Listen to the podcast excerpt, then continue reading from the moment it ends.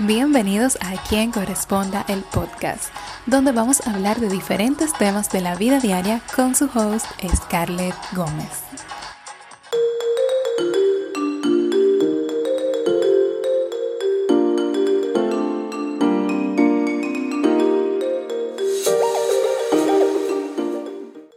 Bienvenidos al episodio 21 de A Quien Corresponda Podcast.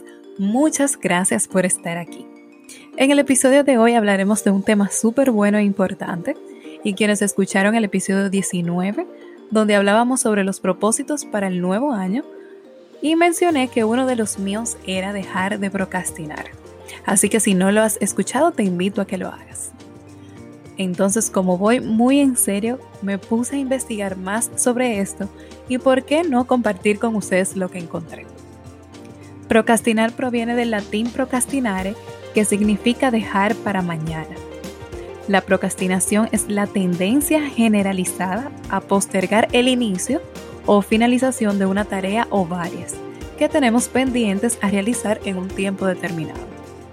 La procrastinación no es falta de tiempo. Varios estudios han determinado que es más emocional que por productividad en sí. Todos nos proponemos metas a corto, mediano y largo plazo que están relacionadas con todos los ámbitos de nuestra vida. Pero más que eso tenemos deberes. Y creo que los deberes son los más difíciles de realizar. Es más fácil que procrastinemos con ellos. Porque muchas veces esos deberes tienden a ser no placenteros o que la recompensa que traerán o que traerá dicha actividad es a largo plazo. Estamos conscientes de que todo lo que no hagamos ahora lo tendremos que hacer después. Y procrastinar entonces nos genera un alivio temporal. Y eso lo que hace es que creemos un círculo vicioso aún sabiendo que el postergar dicha tarea es una mala idea y nos afecta emocionalmente, generando en nosotros entonces ansiedad. Otro estudio que estuve leyendo hablaba de que las personas vespertinas, aquellas personas que son más de tardes, tienden a ser más procrastinadoras que una persona matutina.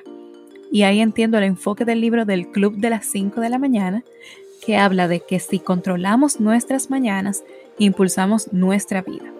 Y si sabemos gestionar el tiempo desde que nos despertamos, seremos más productivos porque es la hora en la que podemos tener más concentración, ya que no están los usuales distractores que aparecen a lo largo del día.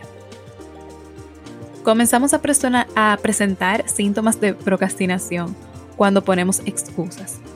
Que nos tomaremos un café antes de comenzar, que necesitamos despejar la mente para tener mejor concentración.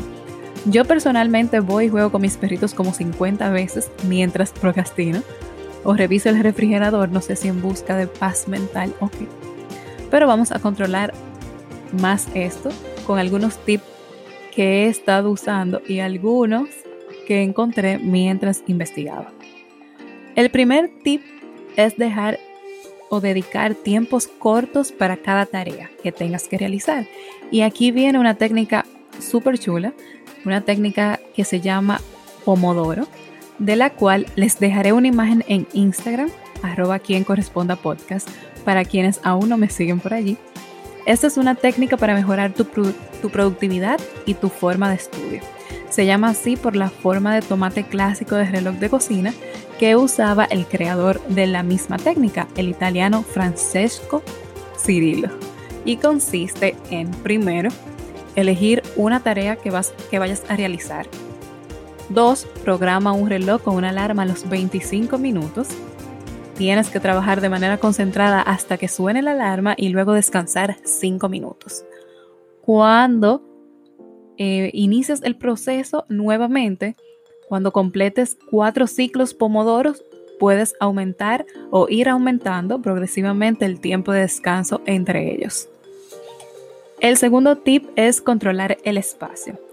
El espacio influye de gran manera en nuestro estado de ánimo y en las cosas que hacemos. Lo importante es deshacernos de los distractores y algo que me ha funcionado es poner mi celular en modo no molestar Así no me distraigo si veo que la pantalla se enciende y trato de ponerlo lejos para que se me haga difícil ir a revisarlo. Otro tip es lo contrario del efecto de poner lejos el teléfono y es poner cerca de mi área de trabajo o de estudio en mi caso, todos los elementos que necesito para estudiar. Igual lo hago para mis productos de la piel, los tengo al lado de mi cama para que se me haga más fácil usarlos. El cuarto tip, y es que como cada hábito que tenemos es porque obtenemos una recompensa, tenemos que buscar una recompensa para romper ese hábito y algo que hice el domingo es que me dije que hasta que no termine tal cosa no voy a pedir la cena. Y ustedes saben, ¿verdad?, quién terminó todo porque tenía hambre. El último tip es buscar compañía, alguien que esté pasando por lo mismo y así se dan el apoyo que necesitan. Bueno, esperemos que podamos encontrar el que mejor se acomode a nosotros y podamos dejar de procrastinar tanto. Hasta aquí ha llegado el tema de hoy. Nos escuchamos en el próximo episodio. Bye bye.